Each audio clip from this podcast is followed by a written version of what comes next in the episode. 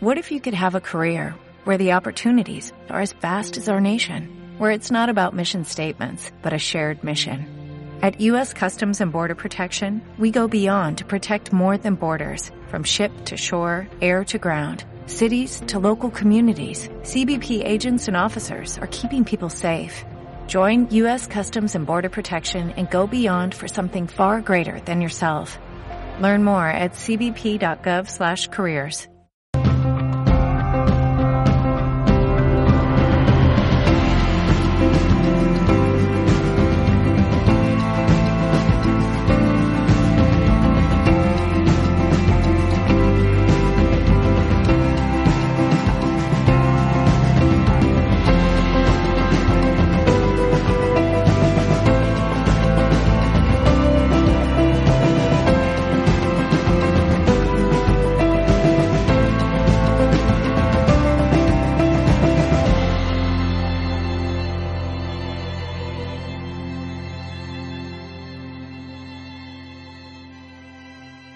Eh, muchas gracias a, todas y a todos. Para mí es un, gran gusto estar aquí porque además eh, he tenido la oportunidad de estar en los eh, otros dos encuentros de educación y conciencia, pero como oyente, ¿verdad? Entonces, cuando Carmen me invitó a, estar aquí en, esta mesa redonda, la verdad que, me encantó la idea. me gusta siempre empezar las presentaciones con esta bella imagen, que es un cuadro que tenemos ahí en la oficina nuestra de Guatemala que es una, una, indígena eh, maya eh, que está tejiendo su propia ropa, tejiendo su propia vida. Eh, el telar y el tejido artesanal con sus manos es algo muy importante para toda la. Para, sí. Muchas gracias. Eh, os explicaba la simbología que tiene para los mayas el telar, de que hay unos, unos hilos que preparan en, sus, en, los palos verticales, que es la urdimbre, y luego ellas van escogiendo de qué color van eh, enhebrando la trama y entretejiéndola entre los hilos de la urdimbre. Lo que es la urdimbre es lo que la vida te da, cuando nace, las condiciones de la vida en la que nace. La trama es la que tú tienes que escoger día a día qué color vas a, utilizar, cada cuántos hilos lo vas a entretejer, qué vas a bordar encima. Y el resultado es el resultado de tu vida, ¿verdad? Eh, la, charla va a tratar de mi experiencia eh, participativa en, dos ámbitos importantes de mi vida. Una, el proyecto de Senderos de Maíz, que yo misma lo, empecé y lo impulsé en el año 2002, quiere decir que ya lleva 15 años. Y otra, mi experiencia como participación en las escuelas eh, de mi hijo. Mirad qué sitio tan bonito, cómo no va a estar uno enamorado de este lugar la vida y mis propias decisiones me hicieron eh, eh, que como pediatra haya tenido la oportunidad de trabajar en cinco países del mundo, seis en realidad, cuatro de Latinoamérica y dos de África. El último al que llegué fue Guatemala, que llegué en el año 2000. Eh, trabajamos en este lago, que es el lago de Atitlán, rodeado de volcanes, campos de maíz, con la población rural muy dispersa en aldeas eh, rodeadas de eh, agricultura de maíz, que es la base de la alimentación, de frijol y de campos de café. Los mayas es una cultura viva, siguen vistiendo como han vestido siempre, eh, cultivando como han cultivado siempre, pescando en los cayucos de madera como lo han hecho siempre y tejiendo sus propias ropas viven en condiciones de mucha pobreza, hay un 75% de pobreza y dentro de esa pobreza un tercio es extrema pobreza. Esto es una casa tipo de rural, ¿verdad? De un nivel con suelo de tierra y una parte eh, de, cemento, techo de uralita, una sola fuente de, agua, eh, que es la, pila y que no es eh, potable, tienen letrina y no tienen eh, cocina, eh, tienen eh, este tipo de cocina que es cocina de leña con fuego directo sobre tres piedras que mirad cómo acaban de ahumados y de la cara de cansancio que tienen las pobres criaturas que se han tirado ahí horas cocinando, ¿verdad? Ahora ya hay muchos proyectos de esta mejora, que son cocinas mejoradas, que tienen una plancha de hierro y una chimenea, que evita mucha, mucho humo y disminuye la necesidad eh, diaria que tienen de hacer esto, que es ir a por leña al monte, una, eh, una cosa que hacen a diario todas las familias y cargan fardos pesadísimos desde que son niños de la leña, porque la leña lo utilizan no solo para la cocina, sino también para esto, que es su baño. Ellos no tienen, ellos tienen letrina, pero no tienen ducha, entonces ellos se bañan ahí. Es una pequeña eh, eh, edificio que hay siempre al lado de la casa que se llama el Temascal y es una sauna. Entonces hacen una hoguera sobre piedras, cuando ya quedan ascuas, echan agua y sale muchísimo vapor y toda la familia junta se mete ahí sus 20, 25 minutos, charlan y ya cuando acaban se, eh, se ponen jabón y se aclaran con guacales de, agua. Em, así llegué yo a estas aldeas, aldeas retiradas. Eh, mm, eh, llegaba con una ONG que no es la que, la, que os voy a contar ahora, ¿verdad? Sino que y me dieron cinco poblados que estaban lejos, muy lejos, muy lejos de, los municipios, ¿verdad? Con lo cual eh, eran, eran familias que no tenían ningún acceso eh, a, el puesto de salud más cercano, les llevaba como hora y media más o menos de camino, o sea que estaban realmente muy aislados. ¿Y qué me encontré? Pues me encontré casos como estos que eh, han sido los, el alma de que empiece el proyecto de Senderos de Maíz. Débora, eh, que es una niñita con espina bífida, hay muchísima espina bífida porque el maíz está infectado por un hongo que inhibe la absorción del ácido fólico y entonces tienen un montón de problemas de tubo neural, labio leporino, paladar hendido, muchísimo síndrome de Down con las cardiopatías sin operar, porque tienen hijos desde los 15 años hasta los 40 y pico, con lo cual hay mucha frecuencia de, de síndromes también por la consanguinidad parálisis cerebrales severísimas como la de María Elena, esta niña de en medio, que es una patología que aquí no existe porque hacemos la prueba del talón y se diagnostica que es un hipotiroidismo congénito, ¿verdad?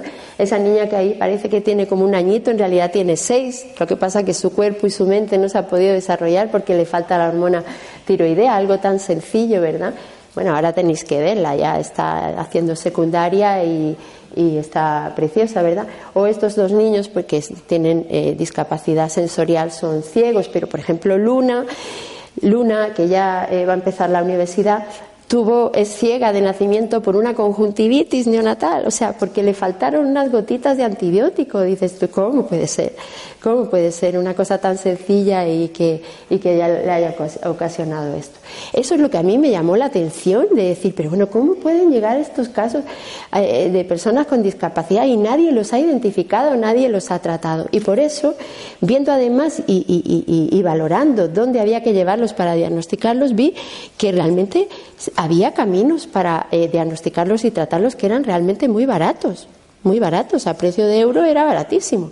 Entonces, con esa, con esa intención de ayudar a personas concretas, no de cambiar indicadores, ni cambiar, no, no, no, de ayudar a, casos concretos, empezó Senderos de Maíz eh, eh, con, con mi impulso, ¿verdad?, en el año 2002. Es una ONG que abre un camino de ayuda a las niñas y niños con discapacidad. Empecé, empezamos el proyecto con salud porque era lo que yo sabía hacer. Yo soy pediatra, ¿verdad? Pero luego uno ve que solo con salud es una parte de la vida de la persona. No, no, es, poner un parche, pero no le mejoras del todo, ¿verdad? Y el proyecto ya vais a ver que ha ido evolucionando y ahora hacemos salud, educación, integración social y laboral, mucha sensibilización, incidencia política para buscar la sostenibilidad. Porque no, no, no sirve que tú vayas, aunque estés ahí 10, 15, 20 años y luego te vas y eso no tenga continuidad. Hay que buscar el medio de la sostenibilidad. ¿Qué hacemos en el proyecto de salud? Pues abrir caminos terapéuticos para buscando los niños en las aldeas, organizar viajes a la capital con un microbús. Nos íbamos tres veces en semana, desde las 4 de la mañana hasta las 9 de la noche, con cinco o seis familias. Y a las 8 radiografía, a las 9 el análisis de laboratorio, luego le toca al nefrólogo para aprovechar al máximo el tiempo porque la capital está a tres horas de nuestro lugar les acompañamos siempre con cariño y en su lengua, con un traductor, porque ellos son indígenas eh, que mantienen sus lenguas. En nuestra zona hay tres, Cachiquel, Sutujil y Quiché. Y así les acompañamos en todo el proceso de diagnóstico y tratamiento, asegurando los tratamientos de uso crónico. Se les hacen pruebas diagnósticas, tratamientos médicos, cirugías. Por ejemplo, esta niña está operada de una cirugía cardíaca. Se le ponen prótesis, como a Efraín, que perdió la pierna en un accidente de camión terapia, terapia de lenguaje, terapia asistida con animales, tenemos una línea de trabajo preciosa, tenemos tres perros de asistencia Golden Retriever adiestrados y mirad la paciencia, la cara de paciencia que tiene el perro, dejando que manipule la niña. Y ahí la niña está aprendiendo, mirad estos niños, eh, este niño es autista. Y mira cómo conecta con el perro, o los niños de arriba que son ciegos, o esta muchachita con parálisis cerebral, cómo está relajada por el contacto con el perro y se deja hacer mucho mejor la, terapia. Tenemos eh, otra línea que es de atención psicológica, un psicólogo que no solo atiende a los casos en concretos que lo necesiten, sino que es muy importante los grupos de apoyo que tratan el tema de la aceptación de los derechos, de, la búsqueda de soluciones y demás y también capacitación a las comadronas. Porque ¿por qué hay tanta discapacidad en nuestra zona?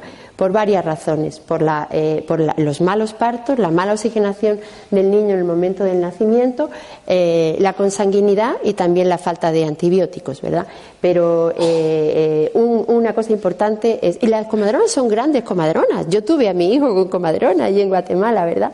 Porque son... Lo que pasa que lo que dificulta es que la gente no quiere ir al hospital, porque dice que si vas al hospital te mueres y lo malo es que se cumple, porque ya como tardan tanto en ir, si es que al final deciden ir, ya llegan en una situación tan lamentable que desde luego en el parto muere o la mamá o el bebé o, los dos, ¿verdad? Entonces la comadrona es un eslabón fundamental porque le tienen confianza. Al médico no le tienen confianza. A mí sí, porque me han visto vivir ahí a la par de ellos, pero a los médicos del hospital no les tienen confianza. Lo primero porque no le hablan en su lengua, ¿verdad? Pero a ellas sí. ¿Verdad? Entonces, si ellas saben reanimar el recién nacido y hacer una exploración para que vean un pie torcido, unos labios demasiado azules, un bulto en la espalda, cualquier cosa que ellos identifiquen las malformaciones en el momento de nacer, va a ser mucho más fácil de resolver de bebés que no de, de mayores, ¿verdad? Tenemos también un proyecto muy bonito. Mirad, estos tres niños tienen espina bífida.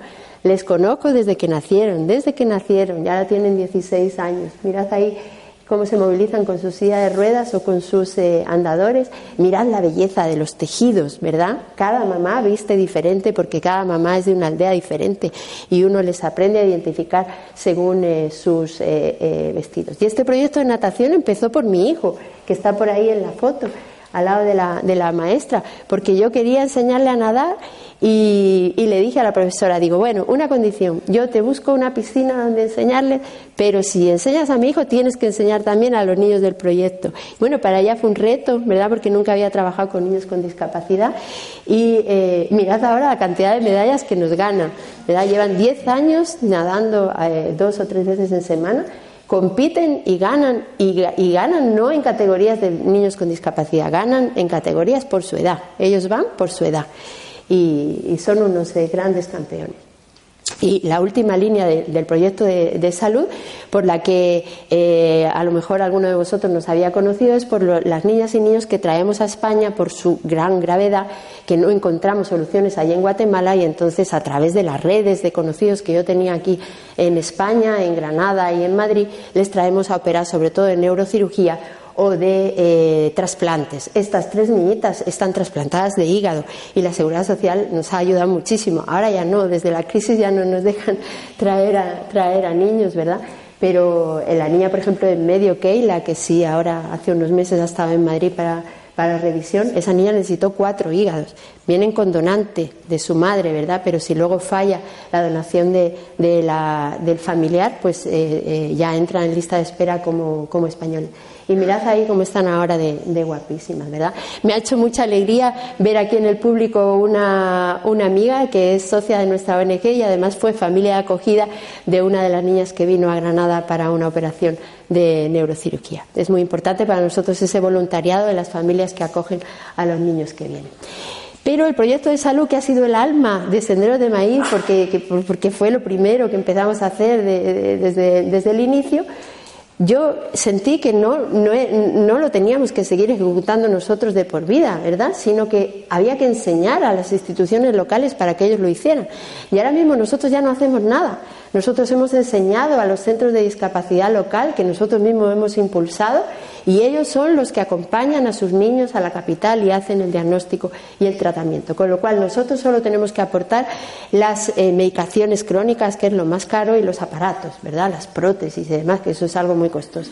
Lo demás lo hacen completamente todos ellos. Con lo cual nosotros es una cosa que hemos dejado rodada y nos podemos dedicar a otras cosas y ahora mismo nos dedicamos sobre todo a educación. Nos dedicamos a educación de, eh, de niñas y niños con discapacidades sensoriales.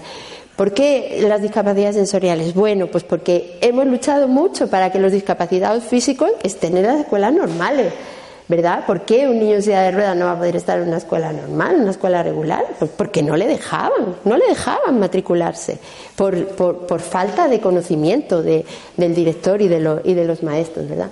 Los discapacitados mentales están yendo a los centros de día de discapacidad con lo cual nos quedaban los sensoriales. Entonces tenemos una escuela de sordos que empezó a, raíz también de una primera niña que identifiqué que se llama Petrona, que ya está estudiando bachillerato, y eh, a raíz de, un caso concreto es que sale una línea de trabajo, ¿verdad? Ahora mismo tenemos 45 niñas y niños sordos desde preprimaria hasta eh, bachillerato Ahí tenemos las aulas, las tenemos dentro de las escuelas públicas haciendo incidencia para que el ministerio se haga cargo de nuestro proyecto poco a poco, ¿verdad? De momento pagamos nosotros los sueldos, ya hemos conseguido que de las cuatro maestras que tenemos de sordo, uno lo pague el ministerio, ya es un gran logro, ¿verdad? Es un gran logro. Entonces aquí les están enseñando la lengua de signos, Aquí están los niños de primaria en una actividad deportiva y aquí les sacamos mucho a la calle en desfiles como medio de sensibilización y mira las pancartas que ellos mismos diseñan. Todos somos una escuela, abajo lo ponen con signos. Trabajemos por la inclusión para que la inclusión deje de ser un, sueño. O los niños de secundaria que también eh, estaban eh, haciendo una, una carrera por la, por la inclusión como empezamos con los niños pequeños y los niños crecen, pues nos tenemos que ir adaptando. Entonces resulta que nos llegaban los niños sordos a la secundaria. ¿Y qué hacíamos? Bueno, pues los hemos juntado todos en un mismo instituto y que es el instituto también público, eh, nacional básico de, Panajachel, y entonces vamos teniendo un intérprete para cada nivel, un intérprete primero básico, segundo, tercero básico, entonces siempre van acompañados por intérpretes, ¿verdad? Y mirad, a mí esta foto me emociona porque les conozco desde chicos y mira, ya cuatro se graduaron de secundaria en el año 2015, dos en el año 2016 y este año también hay otros tres. No todos están estudiando en la universidad, pero más o menos logramos que la mitad pasen a, la universidad. Con la experiencia que tenemos en la escuela de, sordos, hace tres años empezamos a trabajar con, niñas y niños ciegos y adultos también, porque están y este, eh, eh, esta línea de proyecto está yendo mucho más deprisa que la escuela de sordos por la experiencia, ¿verdad? Nuestro coordinador de la escuela de ciegos es un maestro ciego de nuestra zona, ¿verdad? Que él no tuvo ninguna ayuda de nadie, de nadie, él estudió solo, no, no, no, él aprendió de forma totalmente autónoma y ahora tiene unas ganas de, de facilitar la educación a las niñas y niños ciegos que es increíble verle él solo con los, con los caminos empedrados de tierra, con cómo se inunda todo en la época de lluvia, y va solo a las aldeas a buscar a niños y niñas ciegos nuevos para llevarlos a la, a la escuelita, ¿verdad? Atiende dos días de semana en su propia casa y dos días en una escuela pública de Panajachet para estar eh, distribuido a lo largo del lago. No se trata de acompañar al ciego durante toda la educación, como hacemos con, los sordos, ¿verdad? Aquí se trata que en uno o dos años aprendan cuatro herramientas el braille como método de lectoescritura, el ábaco para las matemáticas, el bastón, la autonomía y las habilidades de la vida diaria. Yo diría ahora mismo también una quinta herramienta fundamental que es aprender informática y el sistema JAWS, porque es lo que nos hace no tener que traducir todos los libros al braille, sino que es un software lector que lo que está en la pantalla lo escuchan. Entonces el niño va a la clase con su ordenador y todo lo que está escrito lo está escuchando y es su forma de, de estudiar. Mirad aquí eh, don Jorge, que es un personaje lleno de entusiasmo y de ganas de, enseñar. Hacemos muchísima formación de personal, esto es fundamental, lo hemos ido viendo a lo largo de los años, llevamos siete, ocho años dando diplomados de educación especial donde formamos a grupos de 30 a 35 maestros cada año en educación especial. ¿Esto qué ha hecho? Pues que cuando yo llegué a, a esta zona solo había una maestra de educación especial, una, que se había formado ella porque tenía una hijita discapacitada, ¿verdad? Y entonces ella tuvo ese interés de formarse. Ahora mismo hay 35 maestros pagados por el gobierno que están trabajando en los centros de discapacidad y en escuelas con niños integrados. Esto ha cambiado la atención a la discapacidad, que haya tanto sueldo del gobierno. Eh, eh, y claro, como no tienen gente formada, pues nos dan eh, a nosotros, ¿verdad? Nosotros damos la asignatura de educación especial en todas las escuelas de magisterio de nuestro departamento, y tenemos un programa de becas de universidad, ya veis que priorizamos a las personas eh, con, discapacidad, algunos han sido desde pequeños niños del proyecto, ¿verdad? Y eh, son trabajadores de los centros de discapacidad que trabajan de lunes a viernes y el fin de semana se forman en la universidad. Esto está cambiando la realidad de Guatemala, el que haya descentralización de las universidades en la zona rural, porque la gente tiene unas ganas de formarse impresionantes. Con lo cual, si tienen la posibilidad, aunque tengan niños y aunque tengan, los dejan, como dijo aquí la compañera, las familias son muy grandes y muy unidas, siempre va a haber manos que cuiden a los niños y ellos se van a formar a la universidad. Trabajamos muchísimo la sensibilización social, hacemos grandes desfiles, sacamos al discapacitado porque estaban en las casas, nadie se daba cuenta de dónde estaban, ¿verdad? Y es muy importante eh, visibilizarlo y que salgan con alegría, con dignidad, no que, ay, pobrecito, no. Eh, para luchar con sus derechos. Y también hacemos muchísima incidencia política y por eso me ha gustado que la tercera ponente nos vaya a, expresar su experiencia también desde, desde su puesto eh, durante un tiempo en la política, porque yo me he dado cuenta con el tiempo que es fundamental hacer la incidencia política. Si haces proyectos privados, eso va a durar un tiempo, pero ¿qué va a pasar? No, son los ministerios los que se tienen que hacer cargo, ¿verdad? Entonces, trabajar eh, en la incidencia política es muy lento, pero es fundamental. ¿Verdad? Y eh, para, hacer más incidencia, una de las cosas últimas que yo dejé montada antes de, venir para, de nuevo para España fue unir a todas las asociaciones de discapacitados locales en una coordinadora, en una plataforma, para tener una mayor eh, incidencia. Bueno, como veis, puedes decir, uy, ¿cuántas cosas hacéis? Y me he dejado varias, ¿eh? porque trabajamos también en, la, en emergencias, porque estamos en zona de muchos huracanes y trabajamos mucho el arte, trabajamos muchas cosas, pero se van haciendo poco a poco, ¿verdad? Eh, hay que tener conciencia y enlazando un poco con, el título del Congreso, ¿verdad? Hay que ser muy consciente de que tienes unos recursos limitados, ¿verdad? Pero esos recursos limitados pueden ser como una bola de billar que tú lanzas y esa hace mover otras bolas, ¿verdad? Entonces, eh, yo no practico así la meditación de forma arreglada, ya me gustaría, pero no, no, tengo ese hábito. Pero sí muchas veces cuando estoy en el lago y estoy esperando la lancha, y allí el tiempo es muy relativo, porque la lancha puede, durar, puede tardar cinco minutos como puede tardar dos horas, ¿verdad? Y entonces miro, miro el lago, esa paz del lago tan calmado y eso te va calmando la mente. Y, veo claro, me, me viene a la imagen por dónde tiene que seguir el proyecto. Y los recursos finalmente llegan. No me digáis cómo, pero al final, si tienes muy claro lo que tienes que hacer, los recursos para hacerlo llega, todo fluye y llega, ¿verdad? Y si no, es que no lo tenía suficientemente maduro o no era el momento para llevarlo a cabo. Pero como ejemplo os quiero poner eh, uno de tantos niños del proyecto, ¿verdad? Para que veáis. Mira, María Elena, María Elena estaba en una aldea que se llama El Adelanto. Mirad cómo la encontré con 9, 10 años, ni siquiera la podían sentar. Estaba o tumbada o sobre ese cajoncito que le habían puesto en el suelo de tierra de su casa. La, adoraban, ¿eh? la querían muchísimo, pero fijaros que no la podían ni, ni movilizar de lo rígida absolutamente que estaba, tenía una espasticidad gravísima por, un, eh, por una parálisis cerebral. Así que lo primero que hicimos fue llevarla al neurólogo, hacerle una tomografía y comprarle una silla de ruedas. Y mirar la silla de ruedas, ni siquiera se la pudo sentar, no se la podía eh, eh, estirar las rodillas, ¿verdad? Ahora, mirad qué gran familia tiene alrededor, ¿verdad? Todas, todas las niñas vestidas con, con los tejidos que ellas mismas hacen. Y el neurólogo ahí con su santa paciencia, vamos a probar este tratamiento y este tratamiento. Venían neurocirujanos de Estados Unidos y lo que querían era cortarle las raíces nerviosas de la columna. Decía, uy, no, no, no, esto es muy dramático. Me parecía una, una cirugía muy, muy, muy fuerte, ¿verdad? Y yo lo, lo postergaba, ¿verdad? Y al cabo de dos años de probar tratamientos, buscó una combinación de dos fármacos que me dice la hermana, dice, ay doctora, dice, ya se puede sentar, la María Elena ya se puede sentar y al cabo de un mes que quiere un andador. ¡Hala, que quiere un andador! Bueno, pues le vamos a comprar un andador, mirarla ahí en su casa con el andador. Y que luego que ya camina sola. Y con, y con 12, 13 años que logró caminar sola, mira a los hermanitos cómo la empezaron a llevar a la escuela. Ha hecho toda la primaria, está acabando la secundaria y va a empezar el año que viene derecho, porque es una gran líder comunitaria.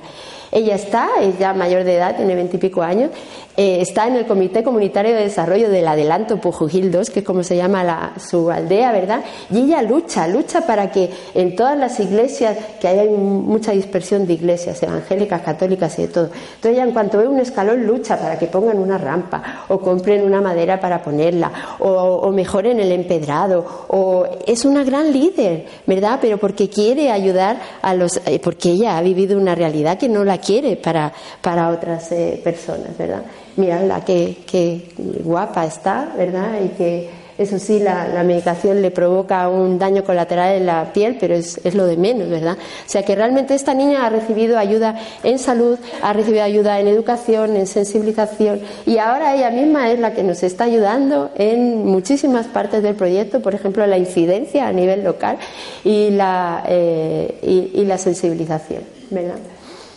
Bueno, eh, después de, vivir eh, más de 10 años en Guatemala, yo decidí venirme para, España y sigo yendo dos veces al año a Guatemala porque realmente, como dijo Carmen, lo siento como mío el, proyecto y, es muy gratificante la, labor que, que se hace y ver cómo va creciendo y cómo se va ramificando, ¿verdad? Eh, pero, para, pero creo que para el proyecto también fue importante que yo me viniera, porque si no estaba todo muy, muy sobre mí, ¿verdad?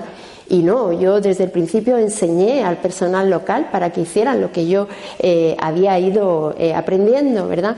Y enseñé a, gente que ahora son, bueno, me dan mil vueltas en, en, en muchas cosas, ¿verdad? Porque eh, bueno, lo primero son de allí, ¿verdad? Y lo, segundo, tienen unas ganas increíbles de mejorar la realidad de su zona, ¿verdad?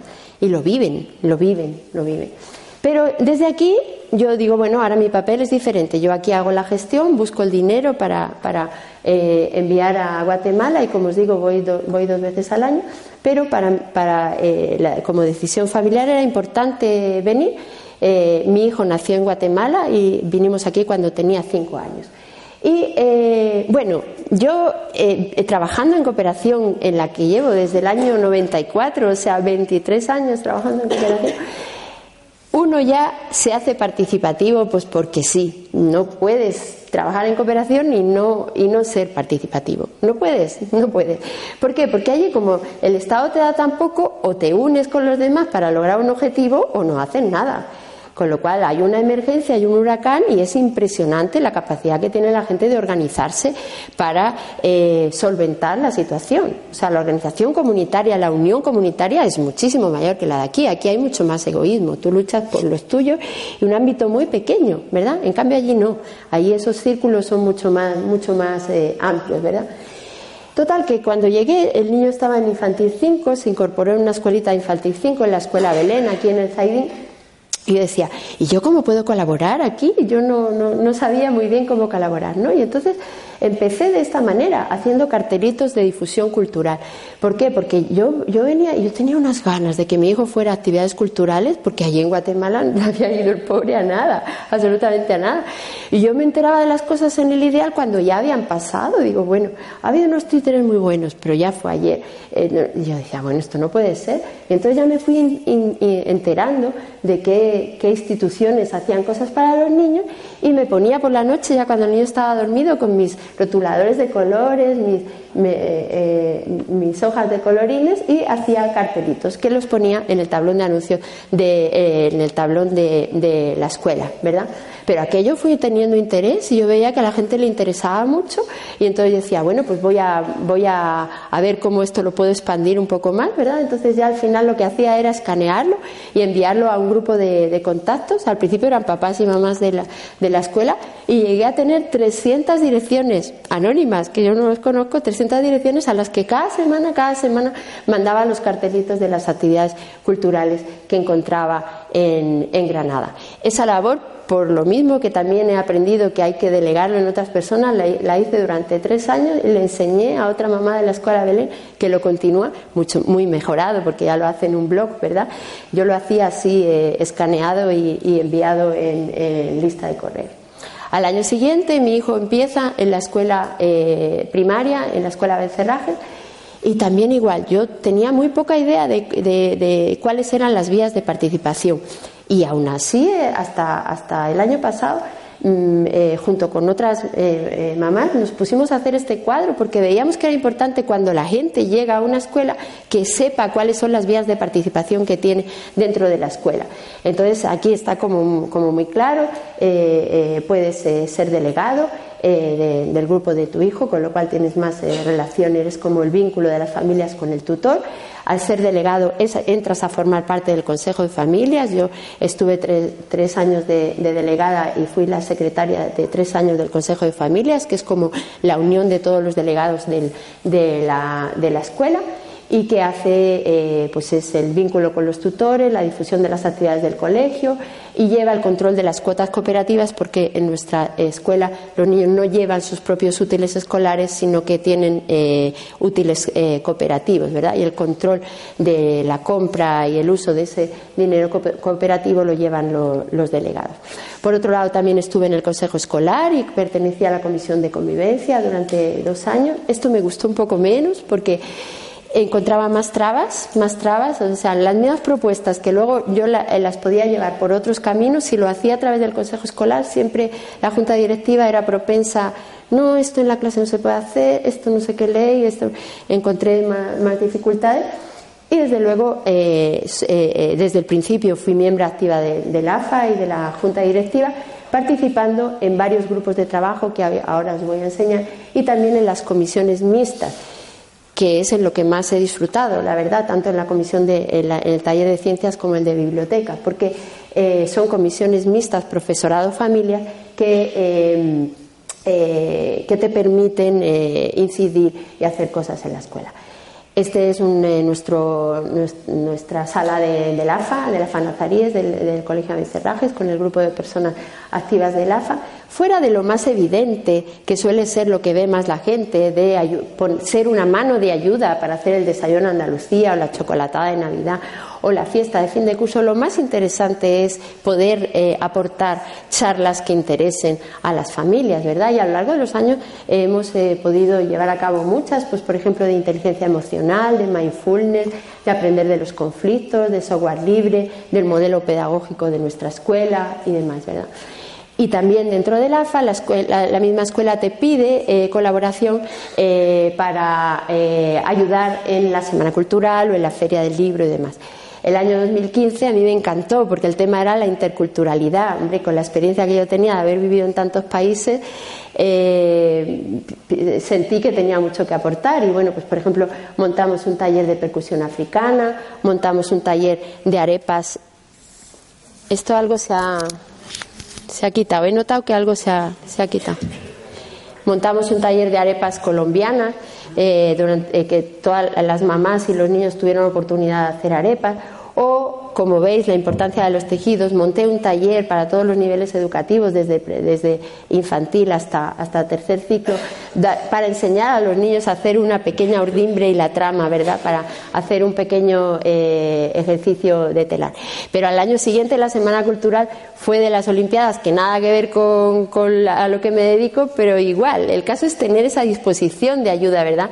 Y entonces eh, a mí me encargaron eh, organizar a 16 eh, mamás y papás porque había que sacar a toda la escuela, desde la escuela hasta un estadio que tenemos cerca, y había todo un recorrido, los niños tenían que llevar la antorcha olímpica, cuando llegaban allí tenían que hacer actividades, a mí me tocó el grupo azul y había que hacer figuras eh, de dos niveles con los niños, ¿verdad? El caso es ponerte en disposición de ayudar pero en lo que más eh, eh, me he sentido a gusto es en, en los eh, grupos mixtos por ejemplo, en el taller de ciencias, ¿verdad? Como yo soy pediatra, pues en las reuniones nos dicen los profesores, pues en cuarto este mes vamos a dar el corazón, en quinto vamos a dar eh, la vida de los musulmanes.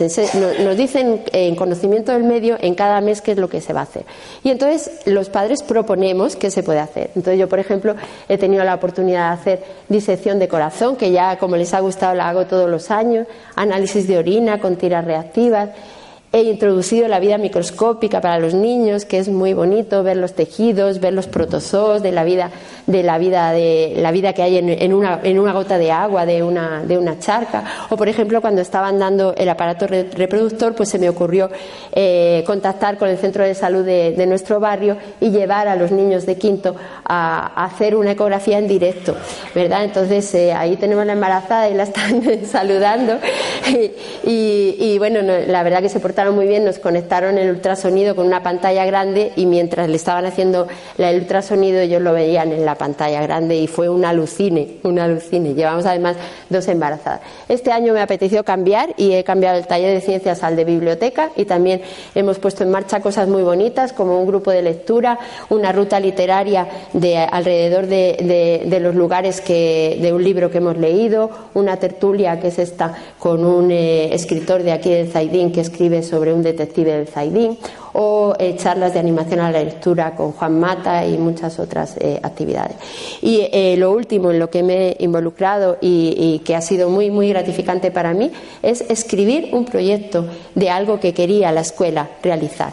¿verdad? Bueno, como yo me dedico a esto, ¿verdad? De gestionar proyectos, para mí era fácil, ¿verdad? Pero lo quise hacer bien, que es decir, reunir a las familias de infantil y de primer ciclo y decir, ¿qué queréis hacer en la tarde con los niños, ¿verdad?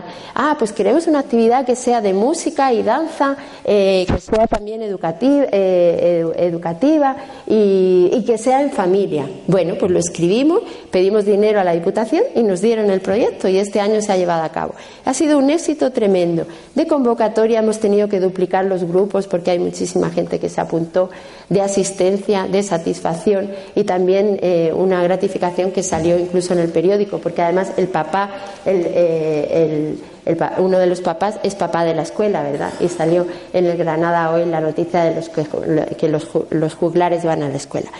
Con esto, con esta charla de dos facetas de mi vida, tanto en Guatemala, en Senderos de Maíz, como aquí en la participación de la escuela, os quiero hacer ver que el cambio es posible.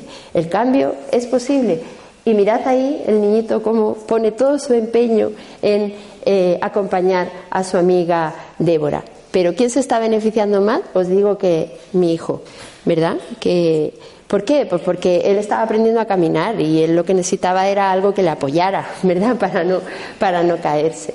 Entonces, os animo a participar. Al ser parte, al participar eres parte, formas parte, eres una pieza de ese puzzle, eres un hilo de ese tejido que tú quieres desarrollar. Si quieres que la escuela de tu hijo sea bella, participa para hacerla más bella. Y así en todos los niveles de tu vida, en la escuela, en tu barrio, en la ciudad o en el mundo. Muchas gracias.